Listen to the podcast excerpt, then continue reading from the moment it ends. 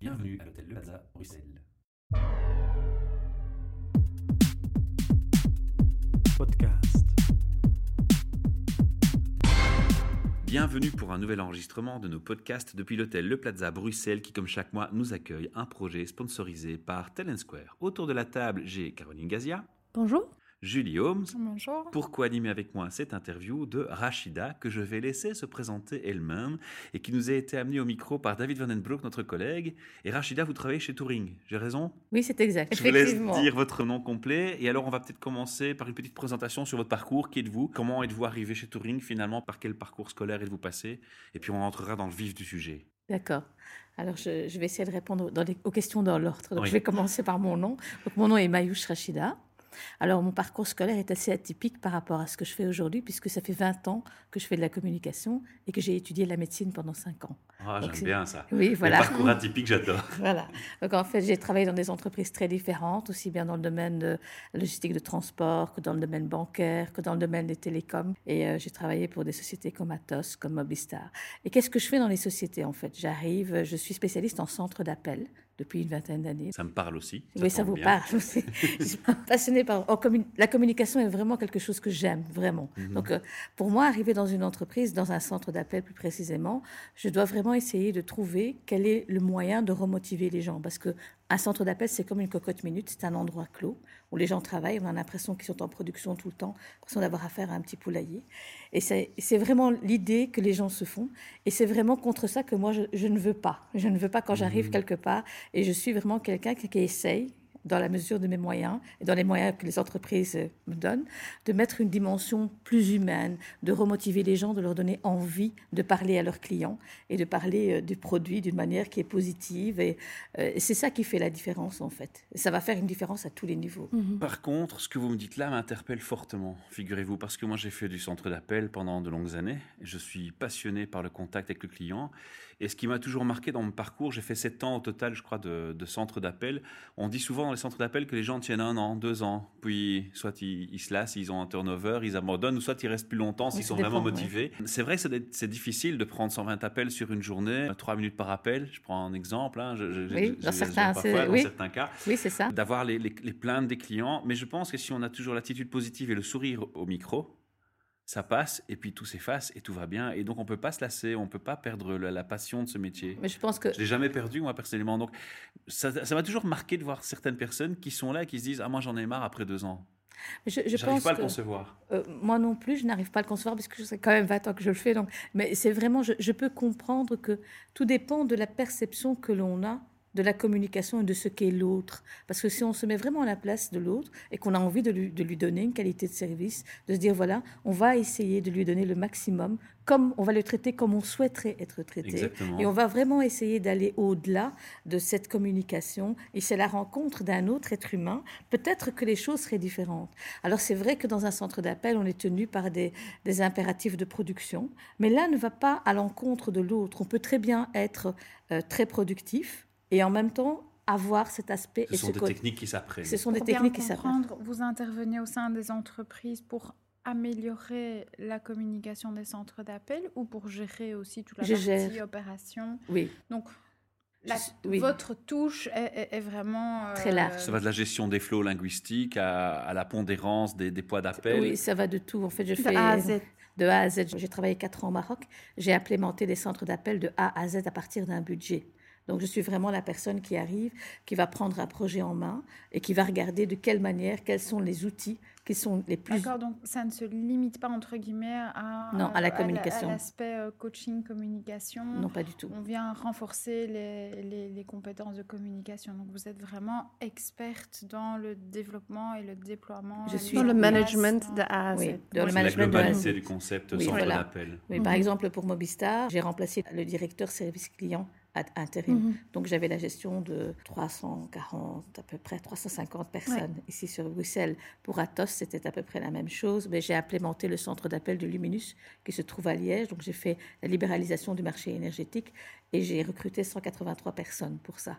Il y a Donc, beaucoup voilà. de profils similaires aux vôtres, euh, spécialisés dans, dans, les- euh, dans les ah, aussi atypique que le mien, je ne pense pas. Ah, Non, vous avez fait que- aussi du recrutement, vous mentionnez. Oui, en fait, c'est ce que je C'est fais ce que j'allais poser comme question. Chez Quel est le Touring, parcours pour le moment, je viens de mettre en place un, un test de, de recrutement. Mais je fais, en fait, je travaille avec des équipes de recrutement. Je mets en place des tests téléphoniques ou des tests qui sont spécifiques pour pouvoir détecter des profils. Je fais des choses qui sont assez ludiques, comme euh, des tests d'écoute active. Mais, on va ça. revenir à, à ma remarque, hein, parce que je, je voulais quand même revenir là-dessus. Avec votre expertise justement globale d'un centre d'appel, vous avez certainement entendu le genre de feedback que je vous ai donné avant, et à mon avis de nombreuses fois. Oui. Quel est votre constat actuellement? Parce que les, demandes des, des- des clients évoluent aussi. C'est-à-dire que quand on fait. recevait un appel il y a 10 ans, on avait quand même un certain, euh, je dirais pas que les gens sont irrespectueux, mais il y a certaines choses, normes qui sont respectées dans l'attitude aussi des deux, du- de l'émetteur et du récepteur, quel que soit l'émetteur, ça peut être le Tout client en ligne. Maintenant, j'entends de mes collègues qui sont encore dans les centres d'appel que la communication est devenue plus assertive, plus agressive. Est-ce que c'est quelque chose que vous confirmez? Oui, c'est vrai. C'est D'accord. vrai. Mais je pense que la Est-ce que ça complique votre travail? Ça le complique, c'est vrai, mais il est, ça complique le travail. Il y a une, je ne dirais pas que c'est une, une pression ni un stress, mais je pense que la société, d'une manière globale, est devenue beaucoup plus violente. Plus égocentrique et plus Et le, violent. le- le- le centre d'appel n'est qu'une image de ça aussi. On va retrouver là aussi ces déviances. Mais bon, il est important, et c'est c'est ça qui est, je pense, le plus difficile aujourd'hui pour euh, tous les gens qui travaillent dans un milieu où il y a de la communication, où ils sont en contact avec des clients. Il faut gérer cette partie d'agressivité ou de violence. Et, justement, bon, il y a des techniques, effectivement. Bon, il y a toujours. euh, La technique du sourire est et infaillible. oui, l'humour, l'humour est quelque chose de formidable. Bon, Ça me parle parce qu'on a eu plusieurs podcasts avant, avant le vôtre. On a parlé du mindfulness. Et avant vous, il y a un étudiant qui est venu parler justement de la communication spontanée. Oui. Est-ce que c'est quelque chose qui, qui est applicable euh, dans, dans un contexte euh, de Oui. centre d'appel? On peut imaginer, en fait, euh, il y a quelques années, parce que je travaille, j'ai travaillé dans les centres d'appel qui font aussi ce qu'on appelle de la télévente, donc qui, qui proposent de l'outbound, qui proposent des, des services qui vont vous appeler, peut-être vous embêter avec des, des communications téléphoniques, Peut-être. peut-être. Et on va alors, pas être gentil. euh, voilà, et voilà, c'est la c'est vrai. Il faut en fait arriver à, justement, dans ce cas-là, c'est la spontanéité de, la personne qui va faire la différence. On arrive vraiment à avoir cette écoute active, à s'adapter, il y a carrément du mimétisme dans la voix. Moi, ce que j'apprends aux gens, c'est qu'on va aller plus loin, on va apprendre à écouter les gens et on va utiliser le même vocabulaire que le client. Et quel ton de voix prendre pour Quel attirer ton de l'attention? voix on va prendre? Oui, on va Mhm. pouvoir moduler sa voix, prendre le ton, le rythme du client. Et le client ne va pas du tout avoir cette perception d'agression. Ça, c'est une première chose. Et l'autre chose, c'était la spontanéité. On apprend au départ, on, a- on donne un certain apprentissage, mais en finalité, les gens ne vont prendre que ce qu'ils veulent prendre de l'apprentissage qu'on leur donne, et c'est à eux de mettre leur propre personnalité dans ce qu'ils font. C'est finalement euh, créer sa boîte à outils, ce- ces, ces modes de communication avec lesquels on se sent euh, Le mieux. à l'aise. Mais je, je rebondis encore sur ce qui a été dit tout à l'heure, hein, si on peut faire un, un fil conducteur un petit peu avec les différents podcasts, où euh, cet étudiant disait c'était assez interpellant et intéressant comme vision de dire mais voilà.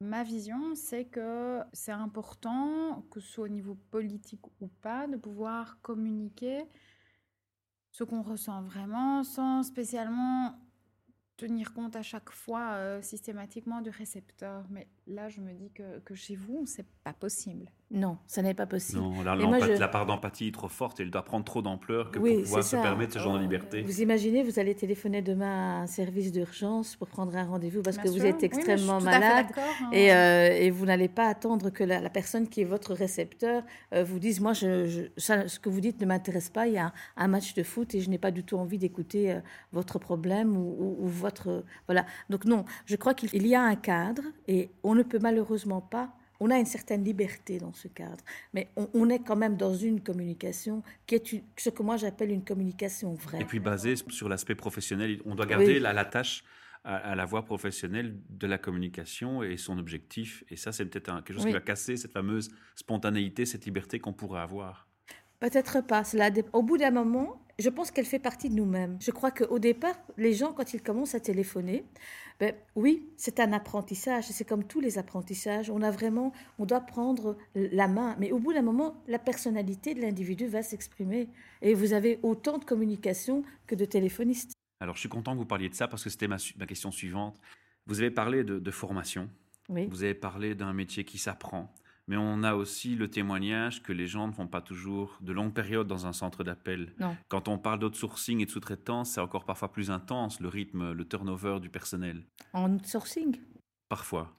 Mais, Je généralise pas, je dis parfois. Oui, mais c'est vrai, j'ai travaillé pour des sociétés pour qui je suis spécialiste en outsourcing, donc je vais évaluer quelles sont les entreprises avec lesquelles on peut travailler, que ce soit dans, Ouais. dans les différents pays.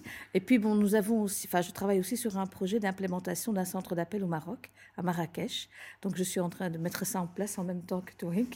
Et euh, bon, euh, c'est aussi, euh, ça fait quelques années que j'y réfléchis. Je trouve qu'aujourd'hui, le, le plus grand problème de l'outsourcing est la qualité. C'est une question sur laquelle je vais venir en troisième mais, lieu. mais, mais le turnover, oui, le Voilà. turnover existe et le turnover Mais- existe Mais partout. pourquoi j'en parle? Pourquoi j'en parle? Parce que quand on a fait du centre d'appel qualitatif, quand Oui. on a un focus sur la qualité, on sait très bien, vous et moi, que la formation, c'est l'élément clé. Oui. Le temps de formation, le temps de parrainage, le temps de prise en main d'une gestion d'appel, ça prend du temps. Ça prend du temps. L'expérience à acquérir prend du temps.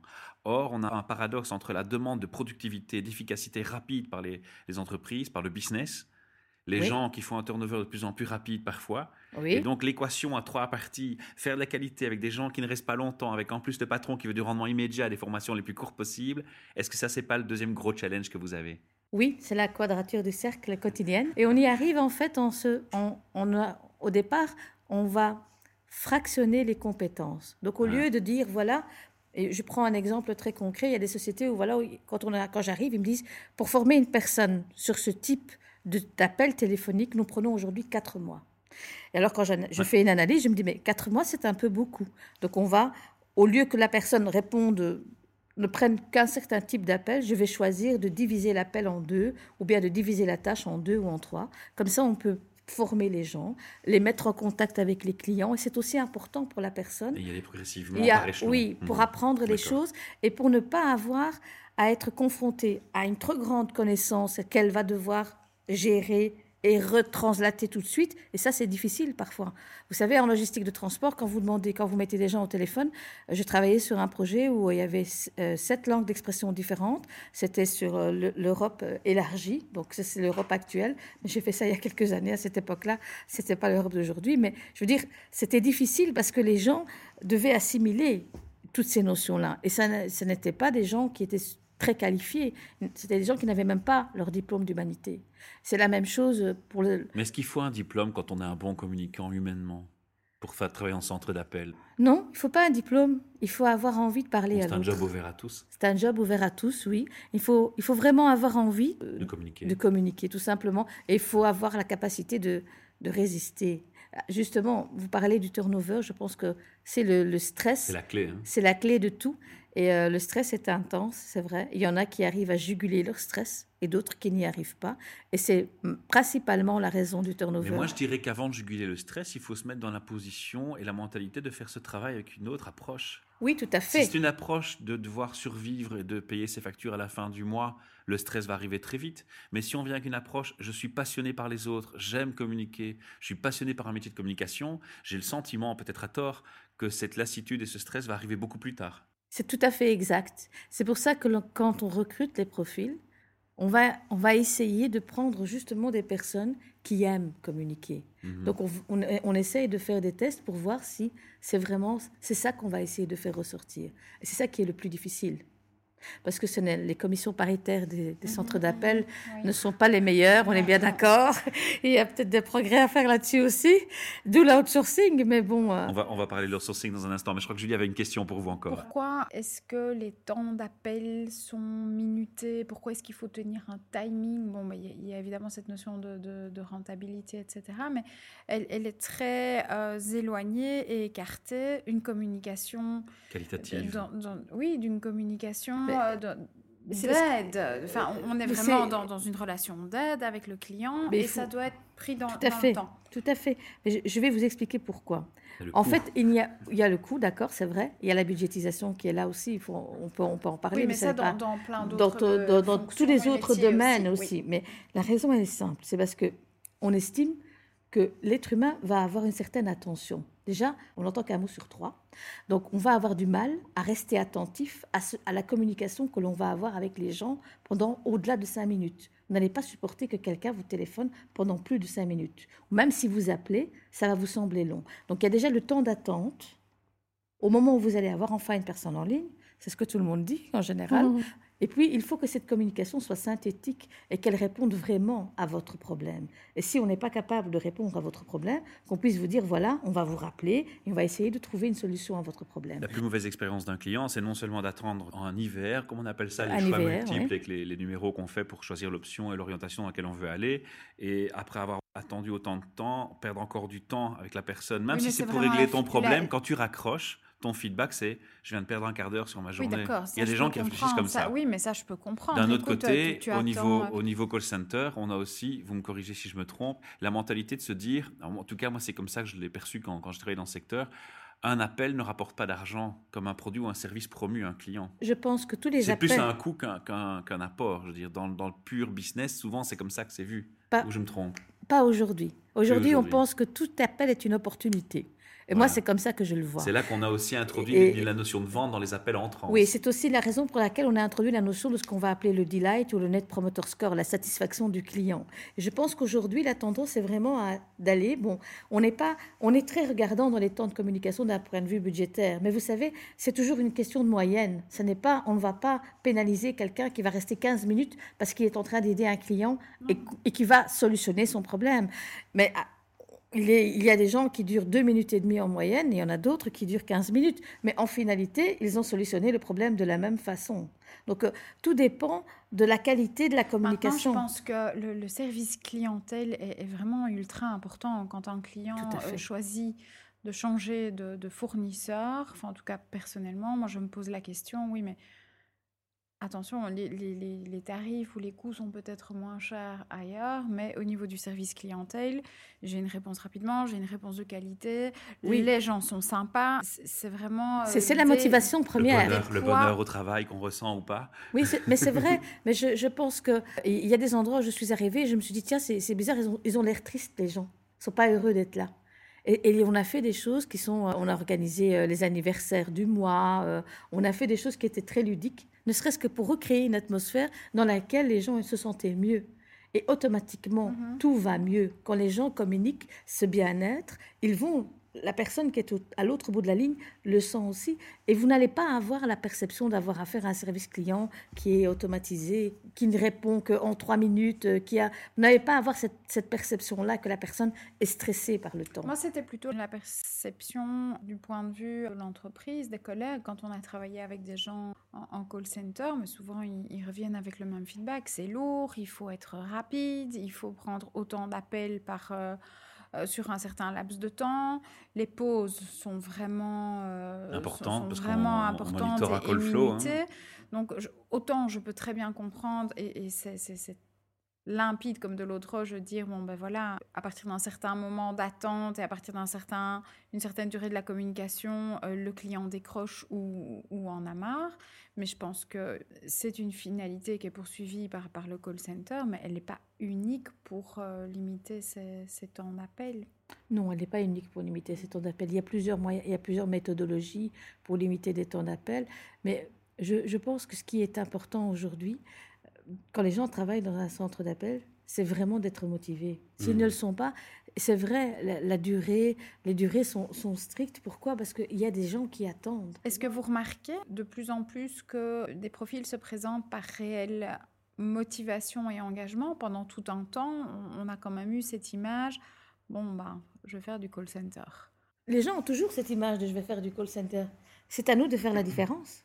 C'est à nous de leur... Aujourd'hui, si vous évaluez un petit peu la proportion des gens qui viennent en disant, voilà, moi j'aime communiquer, je trouve que c'est très challengeant de communiquer par téléphone, de transmettre toute une série de soft skills. Il y en a qui viennent, qui viennent avec ça, mais c'est encore la proportion. Elle est très petite la proportion. Oui, oui. Je peux vous dire franchement, parce que bon, on, est en plein job day pour l'instant, mais je peux vous dire que bon, on a, on a vu 37 personnes, on en a malheureusement pris 3 sur 37. Les critères de sélection plus, de 90% de, personnes sont intéressées par l'aspect rentable euh, gagner ma vie. Quoi. Oui, voilà, gagner ma vie. Euh, moi, j'avais encore euh, cette idée, je trouve pas de job, je vais faire du call center. Et le, choix en dépit d'eux. Mais ça, j'aime pas parce que je trouve que c'est un tellement beau job que c'est le ramener à peu de choses. Oui, mais la plupart des ah gens ne le voient pas comme ça. Voilà, tu, tu, ils viennent, ils viennent postuler pour ce genre de fonction parce que pour le moment, ils estiment que c'est la seule chose qu'ils peuvent avoir. Maintenant, c'est en, en tant que recruteur qu'il faut essayer de dépister ceux qui, où la communication est vraiment leur passion, où ils aiment bien communiquer, où ils trouvent de la motivation pour, pour parler euh, tous les jours euh, de, de, de, certains sujets. Quoi, Vous avez des critères de sélection qui sont euh, plus élevés qu'hier? Je suis assez exigeante quant à la sélection que je fais. en fonction de... attention à quoi? À leur élocution, à leur capacité d'adaptation, à leur flexibilité, à leur résistance au stress. Alors, alors moi, j'ai joué l'avocat du diable. Ce sont des facteurs quand même très importants. Non, pas du tout. Vous allez m'en vouloir énormément, je vais faire l'avocat du diable. C'est un domaine où on exige beaucoup des gens. On a, on a ironisé tout à l'heure sur le fait qu'il ne faut pas forcément un diplôme pour aimer communiquer et le faire non, bien. Je suis d'accord avec ça, c'est un côté positif de ce métier. Le côté plus négatif ou plus difficile à gérer, si on n'a pas la passion innée de, du call center, c'est de supporter tous ces aspects contraignants. Le stress, la quantité d'appels, la gestion du temps. Mais il y a un aspect qu'on peut mentionner aussi. Les salaires ne sont jamais faramineux dans les centres d'appel. Je l'ai dit tout à l'heure, j'ai parlé de la commission paritaire de 180. Ça a été mentionné. Je reviens sur ce thème parce que quelque part, quand on compare, je, sais que vous l'avez mentionné, mais quand on compare ce qu'on demande et ce qu'on donne, la balance n'est peut-être pas toujours la plus équilibrée. Alors là, je, fais l'avocat du diable. Ah, il n'y a pas de problème, c'est vrai. Mais moi, je suis, en tant qu'intérim manager, je peux dire, parce que c'est vrai, dans la plupart des sociétés dans lesquelles je suis passée, ah. j'ai toujours demandé que l'on améliore le plan d'incentive j'ai toujours instauré des systèmes dans lesquels je faisais mettre des bonus, même à des à des parties qui sont des parties courriers, qui en mmh. général ne sont pas incentivés. Mmh. Ce sont des gens qui font du data entry, qui vont justement enregistrer les contrats, qui n'ont pas, qui ont une communication écrite avec le client. Et pour moi, c'est important que il y ait cette, ce, pas, pas forcément le challenging dans le sens négatif, du, mmh. mais surtout que les gens se sentent reconnus et la reconnaissance, c'est fondamental dans tous les métiers. Et je, moi, je, je, pense que vraiment faire du rewarding, j'ai des très beaux souvenirs de, de, Mobistar. On avait fait du rewarding à une, à une échelle qui était formidable parce que on avait un très gros bonus. Donc, euh, ils ont distribué, c'était bien. Et bon, maintenant, j'espère que je pourrais faire la même chose chez Touric. J'ai de l'espoir aussi, voilà. et on joue sur d'autres facteurs. Hein. la rémunération, c'est pas juste le salaire qu'on reçoit. Non, mais le rewarding est très mois, Le rewarding, mais aussi faire partir d'une partie d'une société où il y a des possibilités d'évolution. Enfin, on joue, la, on joue la rémunération, c'est aussi un merci. Hein. Un merci de ton manager, tu as bien bossé. Oui, c'est ça. Pour revenir à ce que Caro disait, au niveau des, des, possibilités d'évolution en call center, c'est quoi le, le, Il y en a tout plein. Euh? Allez, dans la plupart des centres d'appel, il y a, beaucoup de possibilités d'évolution. Euh, oui, David ici. Hein. non, c'est juste parce que la question qui est posée, en fait, que moi, je suis commencé chez Turing euh, sur le call center, en fait. C'était mon premier job. Et je suis évolué, au début, c'était inbound. Après, j'ai fait du mhm. outbound. Mhm. Après deux ans, plus ou moins, j'ai eu l'opportunité de faire du outbound B2B vers des sociétés. J'ai fait un test de quatre mois. Après, je suis devenu assistant de manager de call center, évolution. Par après, je suis rentré dans un nouvel euh, département qui était là, chez Turing, pour faire les statistiques. Mhm. Statistiques de, de centre d'appel, en fait, de service clientèle. Et actuellement, je travaille ensemble au marketing pour encore faire les statistiques. Euh, Donc un bel exemple d'évolution, il, y a moyen de bien oui, évoluer. Et dans un centre d'appel, il n'y a pas que juste les gens qui sont derrière le téléphone tout le temps. Il y a aussi ceux qui font les plannings, le workforce, le, les traffic control. C'est pas juste euh, dans le milieu. Non, c'est ce qu'on mentionnait tantôt. Euh, les aéroports qu'on a des traffic controllers, c'est aussi dans les centres d'appel. Il y a plein de fonctions. Il y a des traffic controllers, il y a des, fonctions. Les managers, les coachs, ceux qui donnent des trainings. il faut, c'est toujours la même chose. Moi, j'ai fait tous les postes dans un centre mm. d'appel. Sur les 20 années, j'ai commencé aussi comme agent. Et je le dis toujours quand, quand je fais du recrutement, je leur dis, je connais chaque fonction. Je connais la fonction de team leader, la fonction de project manager, la fonction de directeur des opérations, la fonction de gestionnaire. Donc, je, peux vraiment il y a de l'empathie et je sais exactement quel est le stress qu'ils ont parce que je l'ai mhm. vécu. Donc ce n'est pas la même chose que de dire à quelqu'un qui est déjà manager et qui est déjà dans la position manager, on n'a pas la même, on n'a pas le même contact. Il m'arrive, bon, si je vois qu'un agent est, empêtré dans une communication, de passer et de reprendre la communication pour aider l'agent à souffler. Ça, j'ai déjà fait souvent. C'est si rare, Pourquoi est-ce que ce métier a encore, du coup, une étiquette plus ou moins mitigée alors? Parce que c'est quand même bon. Parce que tous les managers ne le font pas de la même façon. Je pense que chacun. Bah, l'image, hein, l'image extérieure n'est pas n'est pas toujours positive. Mais pourquoi? Il y a un autre point, et ça va peut-être conclure cet épisode sur le dernier aspect, c'est l'outsourcing, parce que l'image, elle est aussi faite par les gens qui reçoivent le service. Et quand on parle d'outsourcing et qu'on dit que la qualité descend fortement en cas d'outsourcing, et je ne mets pas tout le monde dans le même cas en cas d'outsourcing, je précise, la perception du client, si elle est négative, va aussi propager une image négative de la fonction du métier. Et je pense que c'est une des raisons qu'on suspecte pas vraiment, mais qui pourtant est, là, je pense. Je pense que la raison. J'ai raison, j'ai tort. Je... pense que c'est vrai, l'outsourcing n'est pas toujours la solution, mais c'est une des solutions parce que les coûts sont tellement importants aujourd'hui et que les, les sociétés essayent de faire du cost cutting tout le mhm. temps. Donc, c'est une des raisons pour lesquelles on fait Au début, ça s'appelait du cost, controlling. Maintenant, c'est cost cutting. oui, hein? c'est ça. Ça évolue. Ça évolue aussi. tout à fait. Donc, euh, voilà. Mais euh, je crois que la raison pour laquelle on a cette image qui est tellement négative, euh, c'est l'image de la communication et du stress qui est généré par cette communication. C'est l'image de, de, l'appel répétitif que l'on mm. a. C'est, on imagine toujours que les gens doivent dire tout le temps la même chose. Ils ont un script et ils ne doivent pas sortir du script à la virgule. C'est le facteur extérieur. Il y a les IVR qui n'aident pas à donner une bonne image d'un centre d'appel quand on est perdu dans des menus pendant des heures et qu'on attend trop longtemps. il y a la, gestion intelligente ou non des flots parce qu'effectivement, le temps d'appel, bah, s'il est trop long déjà dans l'IVR, bah, on, a, on a forcément une mauvaise expérience. L'expérience client, comme je l'ai mentionné, enfin, il y, a, il y a plein de qui vont en fait, les gens en dehors de ce centre d'appel, ils pensent que c'est un job sans contenu. Oui, comme, comme Rachida euh, a dit, c'est des gens qui répètent tout le temps la même chose. Non, ce n'est pas du tout ça. Mais aussi, les gens qui quittent euh, sur une frustration ou un échec professionnel à un call center ne vont pas non plus promouvoir une belle image de leur fonction autour d'eux. mais ça, dans n'importe quel euh, domaine. ça, ça oui, mais par rapport à la quantité de turnover qui est dans le secteur, c'est peut-être C'est vrai, il y a beaucoup de turnover. Rachida, j'ai une question. comment est-ce que vous avez atterri dans, en call center au début de votre carrière C'est un choix alors J'ai toujours, toujours travaillé dans un centre d'appel depuis très longtemps. Hein, on ne va pas dire depuis combien d'années, mais depuis très très longtemps. J'ai commencé dans les centres d'appel à l'âge de 18 ans parce que j'ai trouvé ça. Ben, j'ai fait ça pour payer mes études comme tout le monde mhm. à cette époque-là. Bon voilà.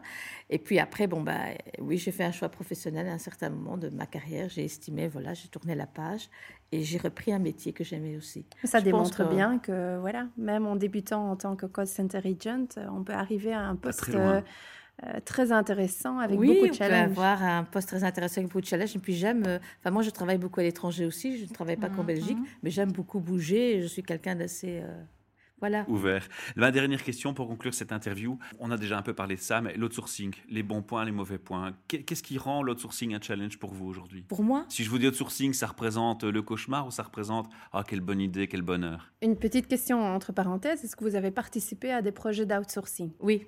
J'ai travaillé pour des sociétés pour lesquelles j'ai fait de l'outsourcing. Pour Atos, j'ai fait outsourcer et, et pour Essent aussi, j'ai fait outsourcer. Alors, cauchemar ou bonheur? Je dirais que c'est 50-50, mais enfin, moi, l'expérience que j'en ai, elle est très riche parce que c'est vraiment transmettre une de mes passions. Donc, mhm. pour moi, c'est pas un cauchemar. Donc, ça, c'est le côté positif. C'est le côté positif. C'est difficile, d'accord Parce que c'est vrai que quand on se rend, il y a des endroits où la perception de, de, de l'exigence que l'on a au niveau de la qualité est difficile à transmettre la qualité est difficile à, obtenir. Et c'est là que la frustration naît. Et c'est là que la frustration naît. Et c'est vrai qu'au départ, on peut avoir un certain niveau de qualité qui va évoluer aussi. Et c'est aussi l'une des raisons pour lesquelles l'outsourcing est difficile à maintenir parce qu'il faut tout le temps avoir la possibilité d'être en contact avec l'outsourceur pour maintenir la qualité. C'est ça le challenge. Mais sur ça, c'est difficile. Sur le terrain, qu'est-ce qui fait que ces gens qui sont au téléphone, qui répondent au téléphone aux clients, sont quoi? Moins bons ou moins motivés? Est-ce que c'est parce qu'ils ne se sentent pas attachés à l'entreprise mère? Parfois, oui, ou parce que parfois ils ne comprennent pas ce que fait la société mère. Et pour eux, c'est quelque chose. Ils sont trop loin, ils sont trop détachés. Trop loin, je ne dirais pas ça, parce qu'on retrouve le même phénomène ici aussi. Hein. C'est pas, c'est pas une question de. Ah se non, non, je ne parlais pas sur le côté géographique, mais je veux dire distance par rapport à l'employeur, effectivement. Distance par rapport à l'employeur. Ça, peut, être non géographique, mais même dans la même boîte, mais même... juste. Euh, oui, c'est ça. Être consultant, quoi, tout simplement. tout simplement, c'est mm. vrai. Ça peut être tout simplement une distance que l'on va mettre, et ils ne se sentent pas impliqués. Ils font pas vraiment partie. Oui, de voilà. La société. L'implication n'est pas la même. Quand on fait partie intégrante d'une société, on est, on est, une, on est un rouage, on est, on est dans la société. Mais qu'est-ce qui, qu'est-ce qui empêche une personne en outsourcing de se sentir impliquée dans une société, concrètement? C'est loin. Le, le, le, le mais c'est qu'un exercice intellectuel, en fait. Oui, mais non, Oui, mais je pense, hein, mhm. vous, me coupez, mais tu, tu as une, distance et cette notion de, de, oui, ok, de satisfaction client, mais c'est le client de ton client. Euh, c'est pas ton client. Oui, mais non, c'est une question de mindset. Le, client de ton client. C'est ce que je dis, c'est du mindset. Oui, mais si le non, client il y a aussi du de concret. la société, si il y a une perte si le, client de, une, une, entreprise outsource son, son call center au Maroc la ligne est vraiment longue entre euh, le, client final et euh, le, client, la société qui fait appel et l'impact euh, du, de la société qui fait appel au call center externe est, vraiment loin par rapport à l'agent. Et Caroline a fait une remarque aussi très pertinente. Parfois, l'information ou les accès aux applications sont plus difficiles. Mais je pense sont moins engagés, je pense. Il y a, C'est surtout une déperdition de l'information. Et c'est pas, c'est pas toujours une question d'engagement. C'est parfois simplement il y a des choses qui sont évidentes. Je vais donner un exemple concret. Euh, j'ai travaillé au Maroc pendant un certain nombre d'années et Lyon, voilà, la ville, hein, eh bien, elle, pour eux, c'était L-I-O-N, parce que c'était phonétique. Donc il a fallu tout un temps, donc il fallait apprendre aux gens à faire une différence entre ce qui était phonétique et ce qui était vraiment le français. Et c'était pas toujours évident. Il fallait donner des cours de français, il fallait expliquer certaines choses qui, au départ, sont évidentes ici qui ne le sont pas forcément quand on est au Maroc ou quand on est dans un autre pays. Mais, là, c'est un exemple très, très extrême, en fait. Hein. oui, c'est un euh, exemple extrême. Mais... par exemple, prenons une, une, société ici en Belgique qui, fait, euh, qui, qui outsource son centre d'appel vers une société en Belgique, par exemple, et les agents viennent euh, in-house, comme on dit. Hein. Donc, ils travaillent dans sur, dans, dans, dans la société. Souvent, ça. ça arrive très souvent. Pourquoi alors la personne qui travaille en outsourcing se sent moins motivée que la personne qui fait vraiment partie de la société. Je pense que... Est-ce que c'est une vérité, ça, déjà? Je pense que oui, ça... c'est vrai. Oui, c'est une vérité. Ils se sentent déjà de un moins attachés à la société. Ils se disent, je fais pas forcément partie de cette société, donc... Déjà, s'il y a des résultats, s'il y a des résultats positifs, est-ce que je vais toucher une prime? Non, je pense pas. Et s'il y a des Donc résultats déjà, il y a... négatifs, est-ce qu'il va y avoir un impact direct sur voilà. moi? Oui, donc ça, c'est tout à fait, c'est une, une, c'est le mindset tout à fait différent.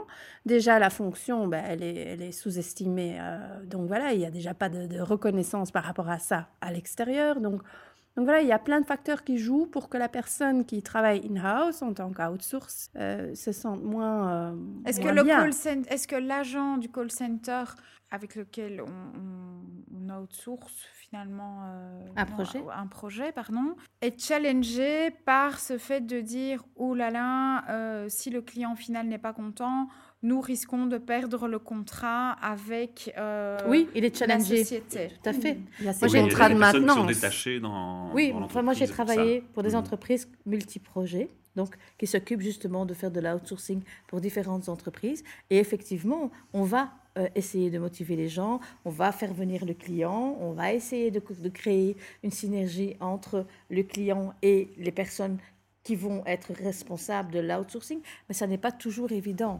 parce que c'est vrai qu'il y a euh, parfois une déperdition de l'information, parfois il y a, et surtout, l'implication n'est pas la même. Et cette, cette notion d'implication, l'engagement est difficile. Mais bon, on y arrive, c'est toujours une question de motivation, c'est toujours une question de, de, dire aux gens, voilà, bah, euh, il y a aussi l'aspect dans un centre d'appel multi-projet qui est de il y a des gens qui aiment par multiprojet. Par exemple, il y a des sociétés comme, je euh, je sais pas si IPJ GlobalNet ou, euh, qui travaillent sur, sur, plusieurs euh, projets. Donc tu peux avoir un agent de call center qui traite différents qui gère plusieurs projets. Le matin, il travaille sur une boîte et après-midi sur une autre. Voilà, oui, pourquoi il mettra plus d'importance Enfin, mais c'est assez marrant. Moi, j'ai travaillé dans un centre d'appel il y a très longtemps où le matin on vendait la pilule pour maigrir, l'après-midi on faisait du logiciel et le soir on faisait ADECO et on proposait à des ingénieurs de travailler pour ADECO. Donc donc, euh, c'était tout à fait, il fallait avoir cette flexibilité. De, c'était un travail qui était très diversifié. On a encore plein de questions. Je pense qu'il y a un gros débat à faire sur le sujet euh, centre d'appel. On ne peut pas tout élaborer et tout débattre maintenant, malheureusement. Mais moi, la conclusion que je retiens, c'est heureusement, il y a des gens comme vous. Merci. Si vous êtes attaché à la qualité, c'est un compliment sincère. C'est ce que vous avez mentionné, c'est votre passion qui se ressent de cette manière-là. Et je crois que s'il n'y avait pas l'élément clé, jamais la qualité et ma passion là-dedans, clairement, le, métier en prendrait encore plus pour son grade, si je peux m'expliquer de cette manière. Oui, c'est vrai. Je pense qu'il y aurait. Euh, mais encore une fois, c'est vraiment. Moi, je, dis souvent aux gens qui travaillent avec moi quand on aime, on compte pas. Mhm. Et c'est et euh, ou bien alors je, je, leur dis quand ils sont vraiment très stressés, la plus belle femme du monde, elle peut donner que ce qu'elle a. Et ce sont des phrases qui sont très caractéristiques parce que j'ai beaucoup d'humour. J'aime que les gens rient quand ils travaillent avec moi. Et il y a cette atmosphère où il y a un plaisir de faire les choses. Et c'est vraiment important. Voilà. Merci, beaucoup, Rachida. À bientôt. Avec, avec plaisir, pas de souci. Podcast.